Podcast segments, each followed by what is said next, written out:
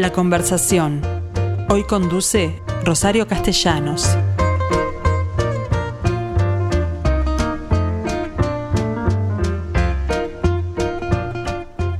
Bien, ¿cómo están gente? Vamos a hablar de aldeas infantiles, porque yo no sé cuántos de ustedes saben de esta organización que desde el año 1960 eh, se instaló en nuestro país. Tiene tres aldeas, Montevideo, Florida y Salto.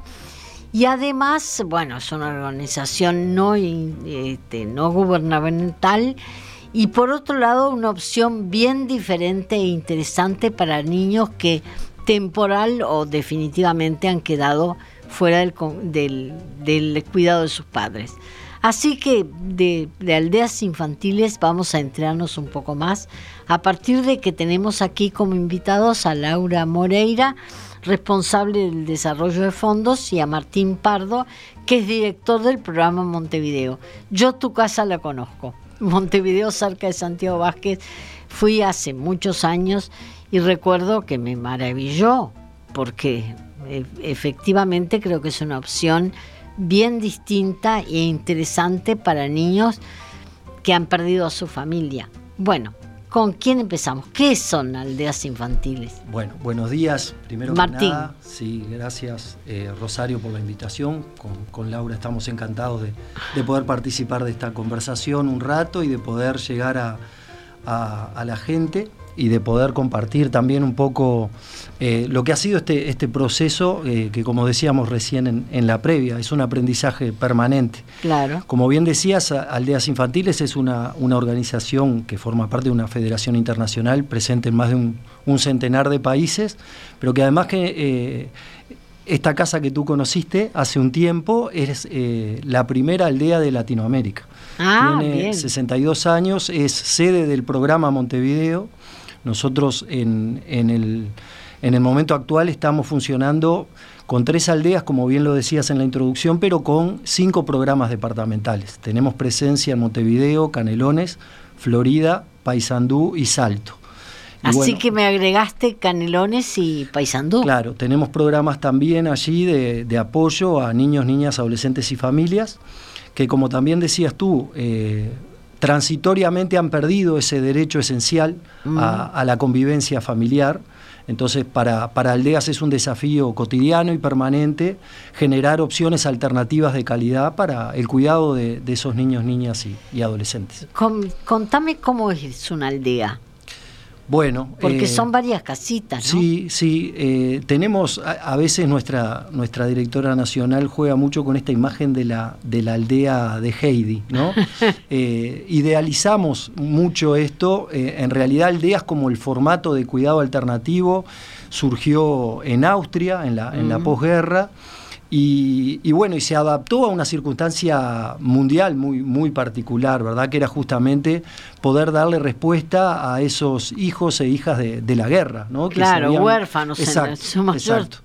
Eh, actualmente el, formato de cuidado alternativo ha, transitado muchas transformaciones también. porque mm, una organización que tiene ya muchas décadas de funcionamiento ha venido también eh, adaptándose a distintas circunstancias. La Convención de los Derechos del Niño eh, tiene 32 años, entonces también eso ha venido permeando y ha desafiado permanentemente a una organización muy grande y con, como decíamos, con presencia en, muchos países del mundo, a irse adaptando también a este, digamos, a este enfoque muy distinto. Eh, actualmente hablamos de los derechos de niños, niñas y adolescentes y por ahí en el origen esto surgía como una respuesta inmediata a, brindar un cuidado y, que hoy en día también tiene que estar centrado en esos derechos de, niños y niñas como un elemento central, ¿no?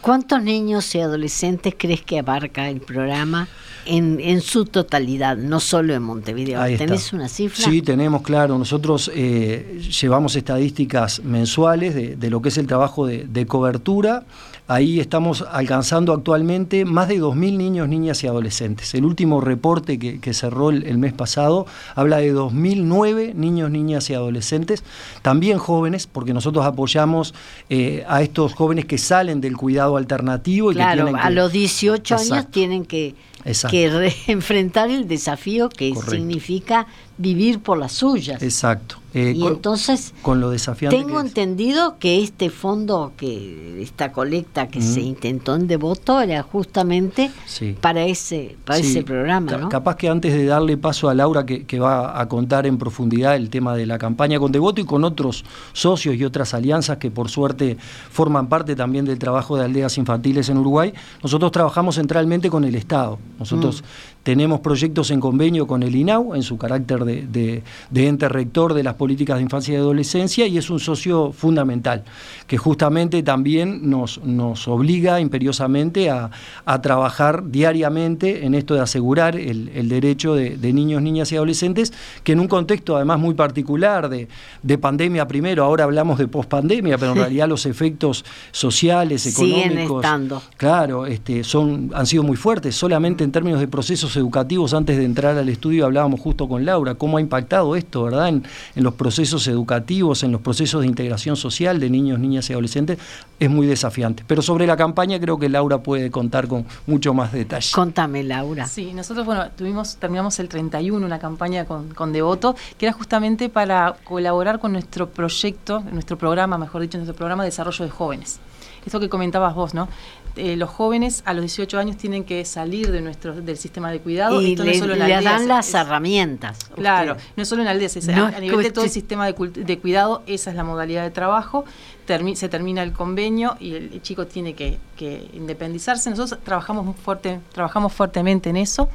Eh, tenemos dentro de nuestros programas roles específicos que son los asesores de jóvenes que trabajan en eso que nosotros llamamos autonomía este, anticipada empezamos a trabajar con ese adolescente antes de que egrese, dándole herramientas. Pero me decían que son 120 en general y 30 de ellos ya egresaron, pero siguen manteniendo un vínculo. Exacto, son 120 jóvenes que están en proceso de, egreso y tenemos 30 jóvenes con los que ya se independizaron, pero que todavía estamos apoyándolos y trabajando con ellos en esto de, esta autonomía anticipada que tuvieron que tener, porque egresar de... Yo siempre digo el ejemplo, ¿no? Si a mí me hubiesen dicho a los 18 años me tengo que ir de mi casa, independizarme, vivir la vida adulta, todo lo que implica la vida adulta, ¿no? Todo lo que usted, las, todas las herramientas, todo lo que uno necesita manejar para esa vida adulta es, duro, es complicado, pero esto viene acompañado también de, bueno, que a nivel de incidencia estamos trabajando también el tema de políticas públicas porque creemos que, se puede mejorar esto de tratar de que sea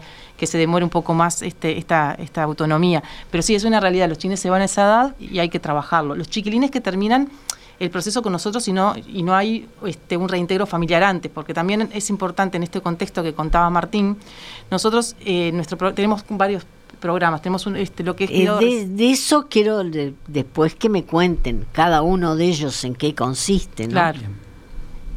Bueno, perfecto. Eh, sí, en, realidad esto que decía Porque yo vi el de los niños, pero los niños crecen. Por supuesto. Eh, nosotros eh, en, realidad estamos abarcando actualmente prácticamente todo lo que es infancia y adolescencia. ¿Por qué? Porque además de los programas de cuidado alternativo y de apoyo al trabajo en, en contexto Aclaremos, son niños que están en amparo. Claro, exacto.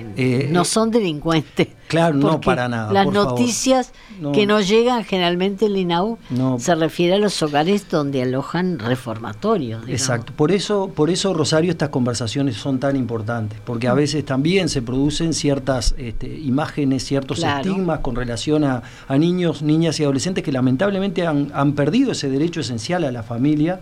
Eso les afecta a sus posibilidades de desarrollo y justamente el desafío de los organismos públicos, pero también las organizaciones sociales, como en este caso aldeas, es poder brindar respuestas alternativas de calidad que favorezcan su proceso de desarrollo socioeducativo. Alguien me dijo que está, se habían vinculado con CAIF por ejemplo. Por eso, nosotros gestionamos eh, ahora también varios proyectos en, primera infancia. Todos los programas, estos que mencionábamos, los cinco programas departamentales, gestionan centros de, cuidado en primera infancia, lo cual también es importante en términos eh, de sociedad, ¿verdad? Los, los estudios más recientes de la neurociencia han sido muy contundentes en relación a la importancia que tiene esa etapa de los 0 a 3, esos primeros mil días de desarrollo de cualquier niño o cualquier niña son decisivos. el cerebro es una esponja. Fundamental, fundamental.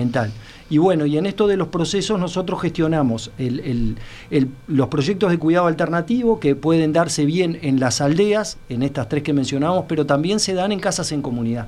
Nosotros entendemos que esa es una alternativa que hoy en día está bastante más adaptada a las necesidades también de niños, niñas y, adolescentes. De acuerdo a lo que me dijeron, podés tener una de ellas al lado de tu casa, por sí, ejemplo. te puede pasar, te puede tocar, como no. Eh, y bueno, y la idea es que estos niños, niñas y adolescentes puedan vivir en los barrios, en las comunidades, mm. puedan tener también mejores posibilidades de insertarse. ¿Ahí van niños también o es? Sí, sí, tenemos, tenemos niños. Nosotros ahora en el marco de estos programas de apoyo a la autonomía y la independización, que mencionaba Laura, intentamos priorizar eh, a los, a los jóvenes, digamos, que, claro, están en un perfil más de pregreso, entre comillas, para darle justamente más posibilidades, más herramientas, para que este corte, que bien refería Laura, no sea tan abrupto, ¿verdad? Mm. Porque en ese modelo tan convencional que hoy tenemos de familia, nadie se imagina que, que, un, joven de 18 años o una joven de 18 años, de un día para el otro, hace el corte y, y empieza a afrontar las responsabilidades que tiene hoy la vida en sociedad.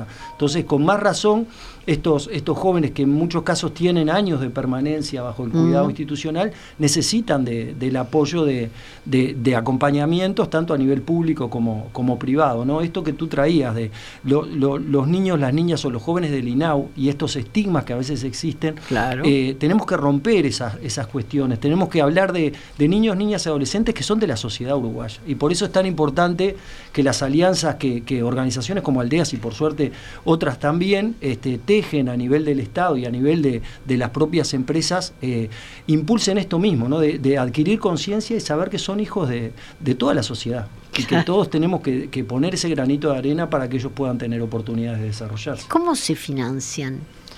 Bueno, ahí, ahí tenemos como varias patas para esa. Soy la responsable de, con otros compañeros de tratar de buscar esos esos financiamientos. ¿no? Tenemos una parte muy importante que lo como comentaba Martina hace un ratito, que es eh, los convenios con INAU. Nosotros tenemos convenios con INAU en todo lo que es este cuidado alternativo y todo lo que es convenio con la parte de CAIF.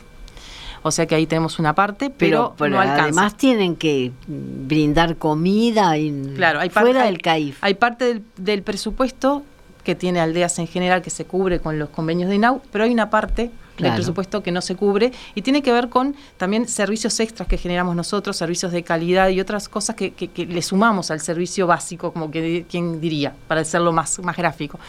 Y que tiene que ver con cosas que, por ejemplo, nosotros recibimos muchos eh, niños, niñas y adolescentes, ya la separación genera un trauma y las situaciones por las que llegan son traumáticas. Mm. Por ejemplo, nosotros tenemos un programa de reparación del daño que lleva mucho, mucha financiación. Es muy porque tenés que pagar eh, sueldos de psiquiatras, de psiquiatras, de psicólogos, son es, es, una es una es una disciplina, es algo que nosotros lo vemos integralmente, claro, ¿no? Para generar la mejoría de esos chiquilines y tratar de que ese trauma se vaya trabajando lo mejor posible y que realmente vayan pudiendo superar de alguna forma todo mm. lo que han vivido lo vemos de forma integral, no lo vemos solo con la parte de psiquiatría, es psiquiatras, son psicólogos, son psicopedagogos, son maestras de apoyo, es recreación, es equinoterapia, es asistente social, es un, equipo técnico multifuncional que realmente trabaja desde la problemática que trae ese chiquilín y cómo lo podemos resolver y cómo podemos acompañarlo en ese proceso. Entonces, eso, por ejemplo, es uno de los motivos por los que generalmente estamos este, desde desarrollo de fondos en la organización tratando de buscar financiamiento, por ejemplo, para ese programa. Pero tenemos también todo lo que es educación. ¿Y cómo se puede colaborar si no sos empresa? Por Tenés muchas formas de colaborar. Eh, nosotros eh, tenemos nuestros, lo que llamamos nuestros amigos, que son personas, eh, donantes individuales, que todos los meses colaboran, pueden colaborar a través de tarjeta de crédito o a través de Antel. ¿Pero qué consideras una, una colaboración aceptable? Y mira, 100 pesos por mes para nosotros es maravilloso.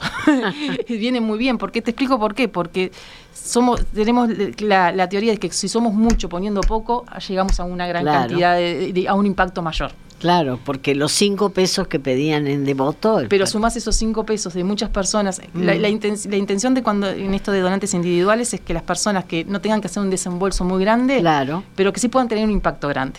Porque es, eso, es la solidaridad, es la suma de muchos, de muchos esfuerzos. Entonces, por ejemplo, en donantes individuales los puedo invitar que, por, ejemplo, puedan colaborar con 100 pesos por mes a través de Antel, al llamando al 0908 60, 6001 colaborarían, por ejemplo, con 100 pesos por mes. Y después tienen otras opciones que entrando a nuestra página web pueden, pueden hacerlo, o por ejemplo mandando un SMS al 10101, ahí pueden mandar un SMS de 10 pesos que con la suma de esos 10 pesos o a veces cuando te sobra saldo a fin de mes, claro. puedes donarlo también al DEAS. Perfecto. Y después tenemos toda la parte que tiene que ver con los aportes corporativos, que tiene que ver con las empresas, porque, bueno, nosotros trabajamos en esto, ¿no? Tienen que ser alianzas donde estamos convencidos, solo no podemos, solos con el, nosotros y el Estado tampoco, necesitamos realmente que esto sea un compromiso, esto que traía hoy Martín, de la comunidad, de la sociedad uruguaya. Entonces, trabajamos en eso, en alianzas con el Estado, con las empresas, con las personas, porque creemos que la forma de, lograr impacto y que estos gurises realmente tengan un futuro mejor y que realmente se, logre el impacto que queremos es juntándonos y trabajando juntos, no hay otra, no hay mm. otra forma. De cualquier forma, yo quiero volver a la situación de aldeas porque me parece una opción muy diferente a quien queda en un hogar, por ejemplo, del INAU. ¿Cómo viven en aldeas? Porque la familia tiene un referente, son pocos chicos a los que puedo considerar hermanos, pero además ustedes respetan la condición de los hermanos. Por supuesto, Rosario. Eh, está muy buena tu pregunta porque nos permite ahondar un poco más en, mm. lo que implican estos procesos. Nosotros decimos permanentemente que cada situación, cada niño, cada niña o cada adolescente requiere de un abordaje específico. Esto no, no es una raviolera, digamos que damos una respuesta uniforme, sino que toda esta integralidad a la cual refería Laura también, que tiene que ver con, con las múltiples respuestas específicas, los proyectos de reparación de daño, tienen que desplegarse permanentemente. Eh, hay una especie de lema que nosotros tenemos cada vez que abordamos una situación a nivel de los equipos y a, mí me gustaría realmente eh, aprovechar este espacio también para hacer ese reconocimiento de lo que implica el rol de las referentes de cuidado este, mujeres que eh, dejan las horas, este, todas las horas del día para acompañar los procesos de estos. Claro, porque además son como madres. Exacto. Eh, asumen un rol, asumen un rol muy importante de referencia que es mucho más que el cuidado, es una referencia afectiva. Claro. Eh, nunca va a sustituir la figura de, una mamá, pero sí va a implicar siempre un vínculo que parte desde lo afectivo. Y eso es fundamental y eso no lo puede hacer cualquiera. A los más chiquitos, más. Exacto. Este, entonces, ahí hay un, primer elemento distintivo que a nosotros nos gusta siempre subrayar del trabajo que hacen los equipos en las aldeas y también en los programas en comunidad. Otro elemento importante es el acompañamiento de los técnicos, de las técnicas que se involucran en cada uno de esos procesos y en esto del lema que te decía es, cada vez que un, que un niño o una niña tiene que ingresar al sistema de cuidado alternativo, desde el día uno estamos pensando las alternativas para que ese niño o esa niña pueda salir. Y poder salir tiene que ver con examinar todas las oportunidades que pueda existir desde una, eh, desde una familia biológica de, segundo o, tercer, digamos, nivel de proximidad, pensar familias alternativas. Hemos venido acompañando. ¿Ustedes hacen adopción también? Bueno, acompañamos, tenemos muchos niños y niñas en, condición de adoptabilidad también, en eso se trabaja siempre en, Pero siempre a través del INAU. Por supuesto, por supuesto, ahí el sistema de, adopciones eh, mm. está centralizado en, el INAU, tratamos de dialogar permanentemente con, con los servicios y... Pero ustedes pueden recomendar, por ejemplo... Nosotros analizamos las condiciones. claro. claro.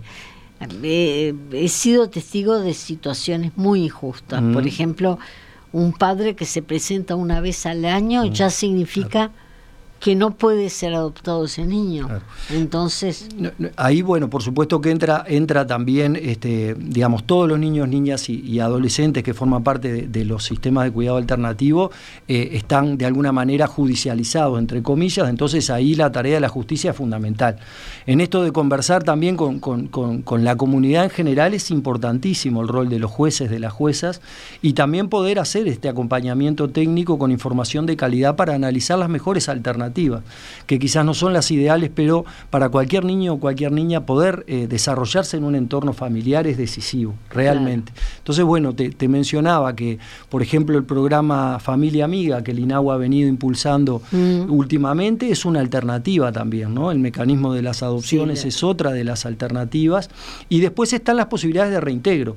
Eh, aldeas infantiles, con mucho orgullo, en, el caso del Uruguay, eh, es una de las organizaciones que ha propiciado mayor cantidad de reintegros familiares. Esto quiere decir generar condiciones en eh, ambientes familiares que inicialmente no estaban dadas para que esos niños y niñas puedan volver a vivir. Contame de algún ejemplo, porque yo tengo dudas de que volver a una situación en la cual los padres pueden estar en, bueno, en problema de drogas o prisión o lo que sea. Claro.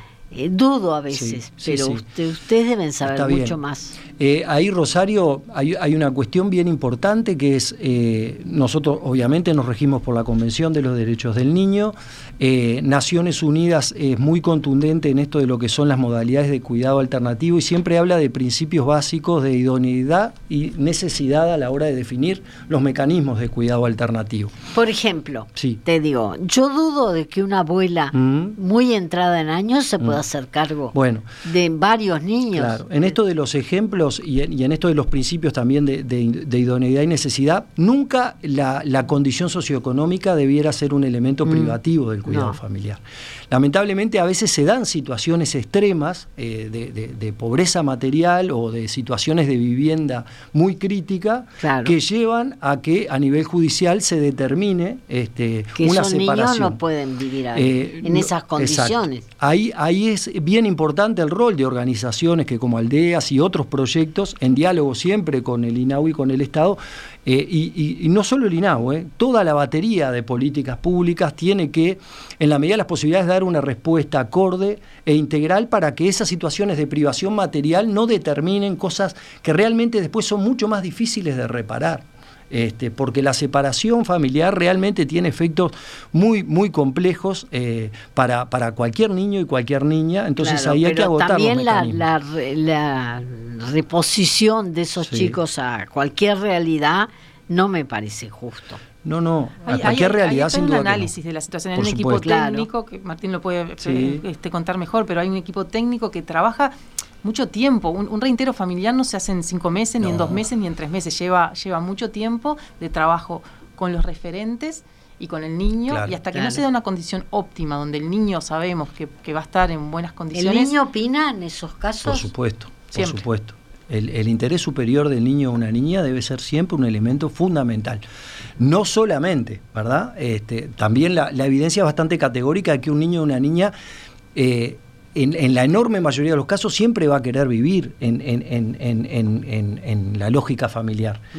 Hay situaciones extremas que obviamente no, no viabilizan esa posibilidad y ahí es donde, eh, obviamente, la palabra de la justicia, pero después toda la intervención de equipos técnicos es la que va como generando las distintas eh, alternativas. Esto que decía Laura es importante. Nosotros tenemos acogimiento en esto de las aldeas y en casas en comunidad, pero también, eh, por ejemplo, en el programa Montevideo, la mitad de los niños niñas y adolescentes que acompañamos son en el formato de cuidado familiar.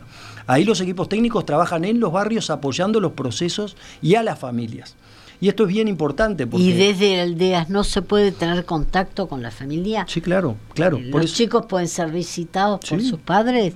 más allá de que vivan hay, muchos casos de estos que justamente bajo el monitoreo permanente de equipos técnicos se van viabilizando espacios donde en el mejor escenario a veces terminan en reintegros familiares y en otros casos, bueno, se van generando como procesos que por lo menos generen espacios de calidad para que esas mamás y esos papás puedan de alguna manera acompañar los procesos de desarrollo mm. de, los niños, de las niñas y, de los adolescentes. Pero muy importante eh, esta, esta referencia que, también hacía Laura a, la participación de, de, toda persona en, en, este proceso. Nosotros trabajamos centralmente con el Estado, en el Uruguay eh, hay una, una, presencia fuerte del Estado en, las políticas de, infancia. Creemos que es necesario seguir profundizando esas respuestas más en lo que ha implicado la pandemia y sus efectos, pero también tenemos alianzas claves y tenemos la posibilidad de que cada persona, simplemente accediendo a un celular, pueda ser parte de una transformación que pueda resultar decisiva en un proceso de desarrollo o en una respuesta de calidad. Bueno, pero eso estamos hablando de colaboradores, materiales. Exacto, exacto. Eso no se ¿Cómo puede hacer llegan los chicos a, a, ser parte de aldeas? Porque yo decía, es muy diferente a un hogar común. Sí, sí. Entonces, ¿quién los manda? Claro. ¿Quién los elige? Eh, en realidad nosotros tenemos ahí, dependiendo del proyecto, eh, focalizamos en, distintos niveles de, participantes. A los centros CAIF van niños y niñas que se inscriban este, una vez que Pero inician los años. A los que viven en aldeas. Al cuidado residencial lo que, lo que se determina ahí es siempre por, por, intermedio de la justicia una... una o sea, te lo manda el juez. Una separación, en realidad después se articula con el INAU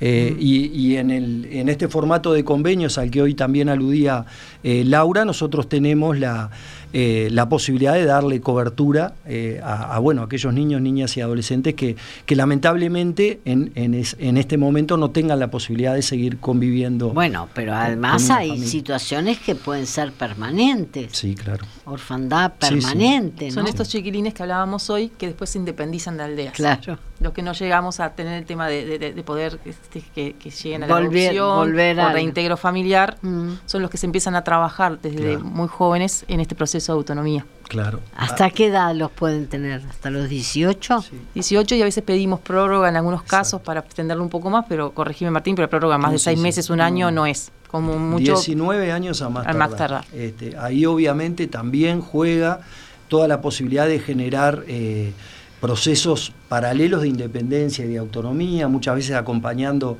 eh, las posibilidades eh, socioeducativas, la inserción mm. laboral. Una primera experiencia de pasantía laboral, por ejemplo, puede tener un efecto brutal en las posibilidades de desarrollo. Y lo logran. Y lo hemos logrado porque tenemos esta posibilidad también de trabajar en, alianza. Existen algunos proyectos también de inserción eh, sociolaboral con el propio INAU, pero después la participación decisiva que puede tener cualquier empresa, mediana o grande, en, en, los procesos de, desarrollo y en, y en, abrir estas ventanas de oportunidades para, estos jóvenes. ¿no? Por eso ahí el diálogo permanente y las alianzas que, desde, el, desde el área de desarrollo de fondos se vienen impulsando pueden tener siempre también este, una, una respuesta de calidad y, apuntalar un montón de, estos de estos jóvenes y de estas jóvenes. Estos procesos ¿no? que tenemos. Yo quiero volver a, las, a tus a tus casitas. Te vamos a tener que llevar para allá. En realidad yo estuve. Sí, por eso, pero para que vayas ahora y la visites, para que veas los cambios. Podemos Porque hacer Porque me acuerdo que el predio era grande. Es que, muy grande, sí. Que había varias casitas y que tienen una conformación. Tenemos un precioso gimnasio. Ese es un, proyecto que, que, ya tiene mucho tiempo, como revisamos. No lo conocí.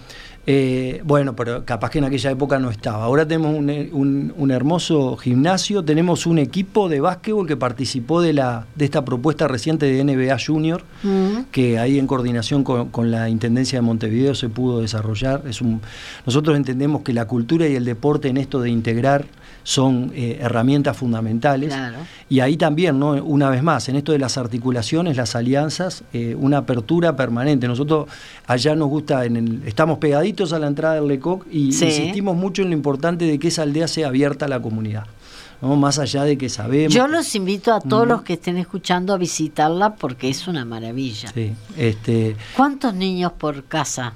Bueno, nosotros aproximadamente trabajamos con, proyectos de convivencia de unos cinco, máximo seis niños y niñas. Eh, ahí, bueno, tenemos todo el trabajo de, educadores y educadoras que, apuntalan en. Pero esos niños y niñas además se integran a. Sí, por supuesto. A las escuelas, a los CAIFA, a los liceos. Totalmente barrio, ¿no? Desarrollan actividades, por supuesto que educativas, pero también culturales, eh, de, integración social en, general. Tenemos varios con, con perfil artístico, este, y, bueno, y por supuesto que, hay un rol bien importante de los equipos de cuidado directo, como decimos nosotros, ¿no? Esas referentes de cuidado que también hacen la diferencia porque la dimensión afectiva en esto es muy importante. Es decisiva. Es, es muy importante. Contame de algún caso en particular que te haya llamado la atención a lo largo de todo el proceso?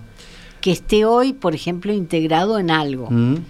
Bueno, nosotros tenemos tenemos un caso, claro, un caso. Este, bueno, ahí este, siempre preservando la, identidad de, niños y niñas, pero mm. tenemos, por ejemplo, un fotógrafo de lujo en, en el área de desarrollo de, fondos que fue parte durante muchos años de, de uno de nuestros programas de, cuidado alternativo, que hizo todo su, su ciclo formativo y educativo. Mm. Eh, participando, digamos, de, una de, bueno, del programa de Montevideo en particular. Y, ahora salió y es fotógrafo. Es fotógrafo, ¿y qué fotógrafo? No sabes la foto del otro día, hicimos una correcaminata ya en el, en el predio del Parque Lecoq, eh, fue él justamente como, como fotógrafo acreditado y para nosotros realmente fue, fue una enorme satisfacción volverlo a ver en este, en, esta este nueva, este nuevo rol, exactamente. Él también estaba como muy contento. Y bueno, y cada tanto nos pasa, ¿no? Gente que, que incluso hoy ya tiene sus años y que ha desarrollado sus proyectos de vida y que... Por ejemplo, ¿estudiantes mm. universitarios hay? Sí, tenemos, tenemos experiencias de, de, jóvenes que continúan sus estudios. Nosotros, bueno, en, estas edades críticas del corte abrupto de los 18 mm. años, venimos acompañando a varias jóvenes y jóvenes que este, de, distintos departamentos, además. Sabemos que, bueno, Montevideo sigue teniendo esta cuestión centra, eh, que centraliza, pero eh, desde los programas de Florida, de, Canelones, incluso han tenido experiencias de casas comunitarias en Montevideo cuando estos jóvenes tienen que venir a estudiar acá, entonces comparten ese espacio. Y bueno, en general tratamos de apuntalar todos esos procesos. Pero digo, más, más que hablar de, experiencias exitosas, a nosotros nos gusta mucho eh, de, hablar de esto del acompañamiento y de los aprendizajes. Y no solo aprenden ellos, eh, aprendemos nosotros con ellos, muchas veces claro, pero yo que me refiero a los resultados, porque entiendo que, que tú sientas una enorme satisfacción ayudando de esta forma, pero me gustaría que me contaran de resultados exitosos. Nosotros también trabajamos en los intereses que tienen estos niños, niñas y adolescentes, ¿no? Porque hoy, hoy comentabas de repente estudiantes universitarios. Sí, hay algunos que llegan a, ese nivel, pero, pero, tenemos escuelas, tenemos muchos muchos niños que tienen otros intereses y que los apoyamos, apuntalamos y tratamos de, que vayan para ese lado desde, desde este cursos temas el, que, llevan a la empleabilidad inmediatamente también. Mm. Y también yo creo que hay algo en esto de no idealizar a veces, también esto que hablábamos con Martín, nosotros como organización queremos como eso siempre traerlo a tierra, ¿no? Son, son situaciones complejas, mm. traumáticas, que hay que trabajar fuertemente eso y eso impacta directamente en la educación. Una, de, de, las cosas en las que impacta directamente toda la situación por la que atraviesan esos niños, niñas y adolescentes tiene un impacto directo en la salud mental muchas veces y en la educación. Y en esto de reparación del daño. Mm. Entonces, cuando hablamos a veces que lo decimos medio jorobando, mm. pero es, real, es esto, esto de bajar un poco de, que hacemos lo mejor. Los chines todos trabajamos mucho, ellos ponen mucho de sí, pero hay limitantes que tienen que ver con la historia de vida que tuvimos cada uno. Claro, y en ese sentido, la atención a salud mental que es tan problemática en el país en general. Sí, es un, es un, es un, tema nacional, claramente. Y en particular también eh, existe una necesidad de dar respuestas específicas a temas de salud mental en la infancia y, en la adolescencia. Y bueno, ahí entra también toda esta dimensión del trabajo de articulación y de incidencia que mencionaba Laura. Mm. Nosotros entendemos que ahí el diálogo permanente con la política pública tiene que estar. Eh, obviamente que, que INAU por ser el ente Supongo que no les debe haber afectado tanto el tema de índice de suicidios, por ejemplo. No, no se ha dado por suerte últimamente, pero es, es una, lamentablemente los números de suicidio en el Uruguay eh, son, realmente alarmantes y, bueno, y es una, es, es una problemática que hoy está incidiendo muchísimo también en, en, las generaciones más nuevas, ¿no? En las generaciones más jóvenes. Por eso digo, en el caso de, los niños que pueden estar vigilados por ustedes o amparados por ustedes, es mucho más fácil pensar que se pudiera dar. Sí, este, nosotros justamente tenemos el desafío permanente de generar entornos protectores, como nos gusta mm. decir. Y bueno, eso de generar entornos protectores eh, a veces nos da la posibilidad de tener las herramientas al alcance de la mano, pero otras veces requerimos justamente articulaciones que nos permitan avanzar hacia respuestas específicas. Estas situaciones de trauma y reparación a veces tienen que ver con situaciones de abuso y violencia muy severa. Claro. Eh, entonces, eh, eso tiene efectos eh, enormes en, el desarrollo de cualquier niño de niña cualquiera, adolescente. De Entonces, cualquiera. eso no puede ser trabajado, eh, como decimos nosotros, con, un sistema eh, de cuidado convencional, sino que requiere también de dispositivos específicos que den una respuesta acorde a esas necesidades. Mm. Y bueno, ahí hay que trabajar todos los días. Eh, y, no es un trabajo que podamos hacer solos, por más que nosotros estamos muy orgullosos y orgullosas de los equipos de Aldeas Infantiles Uruguay, es un trabajo codo a codo con, con la sociedad en general, con el Estado y por supuesto también con los colaboradores individuales. ¿Y qué grado de interacción tienen con comunidades semejantes de otros países? Bueno, ahí hay un marco federativo. En realidad nosotros trabajamos eh, en un marco eh, nacional, pero también en diálogo con la regional. Hay experiencias que compartimos permanentemente con, con otros países porque, digamos, el modelo de cuidado al cual se apunta tiene una, una integralidad y una, cuestión que busca atender las mismas dimensiones. Entonces existe la posibilidad incluso de generar sistemas de seguimiento y de información que, son, que, que nos permiten comparar realidades también entre los países.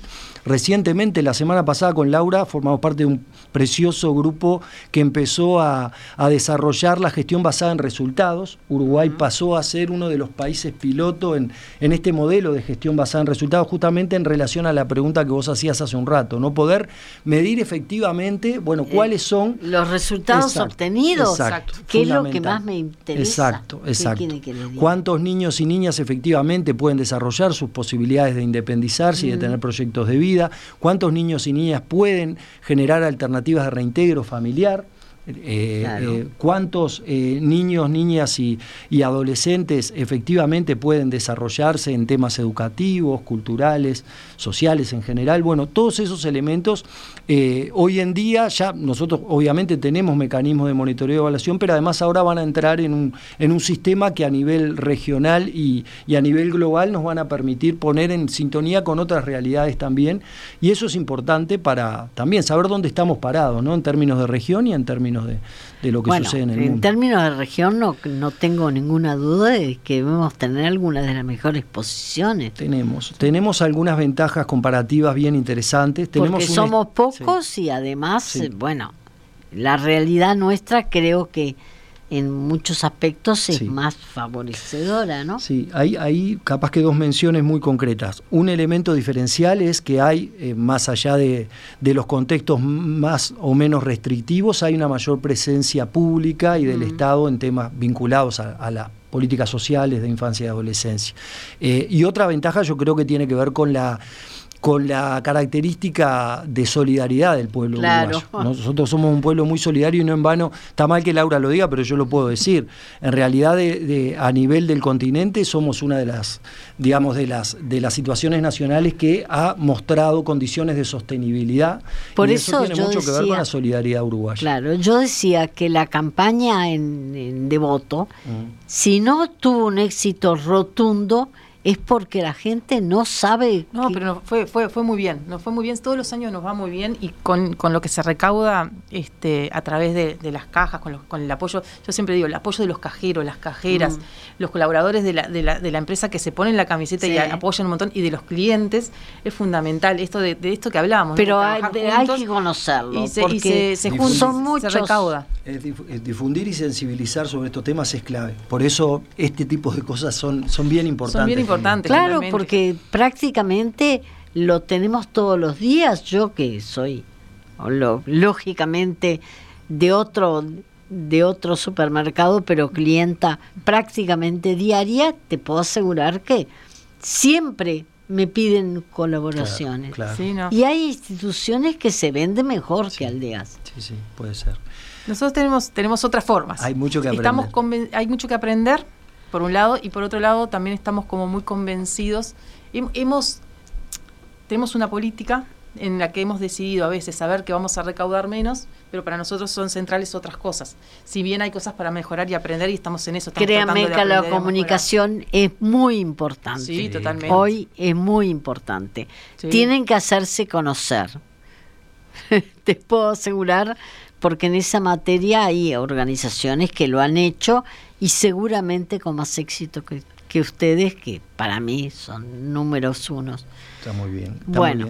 Eh, nosotros, en realidad, agradecidos de este tipo de espacios, creemos que la comunicación es, muy importante. Tenemos un equipo de, comunicación relativamente nuevo o ayornado, por lo menos, en esto de cómo, cómo gerenciar. Y, bueno, y el trabajo de desarrollo de fondos realmente ha sido bien importante. Eh, créeme, Rosario, que, la la actuación del equipo de desarrollo de fondos a nivel regional eh, es, es, es, reconocida. Supongo, pero por lo mismo que decís por ejemplo, tú. 38 mil personas que todos los meses colaboran con aldeas. En un país de 3 millones es un montón. 10% es impresionante. Tenemos, realmente, por eso digo, esto que traía hoy Martín, ¿no? de la solidaridad del uruguayo porque las mismas personas que colaboran con nosotros colaboran con otras organizaciones. Con UNICEF, con alas, con si no, no me da la niños con alas. Entonces, realmente eh, la gente es muy solidaria mm. y, realmente en todo lo que genere este impacto, sobre todo en temas de niñez, se compromete, colabora y nosotros estamos muy agradecidos a todos nuestros amigos, a nuestros padrinos y, madrinas. Tenemos padrinos y madrinas que también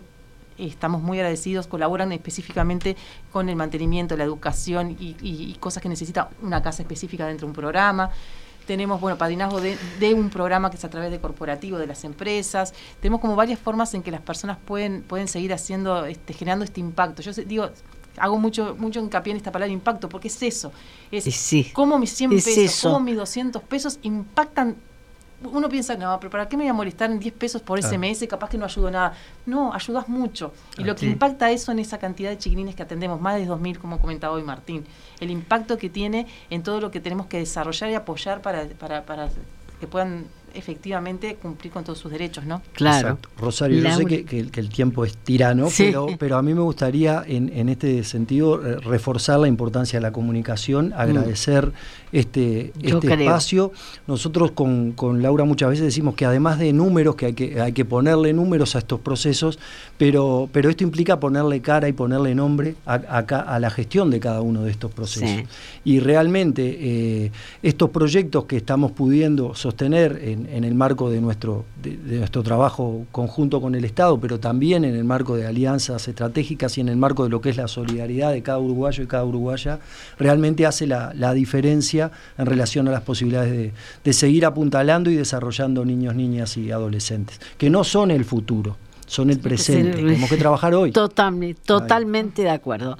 Laura Moreira, Martín Pardo, muchísimas gracias por haber estado aquí hoy. Y bueno, suerte con Aldeas porque se lo merece. Muchas gracias por la invitación. Muchas gracias.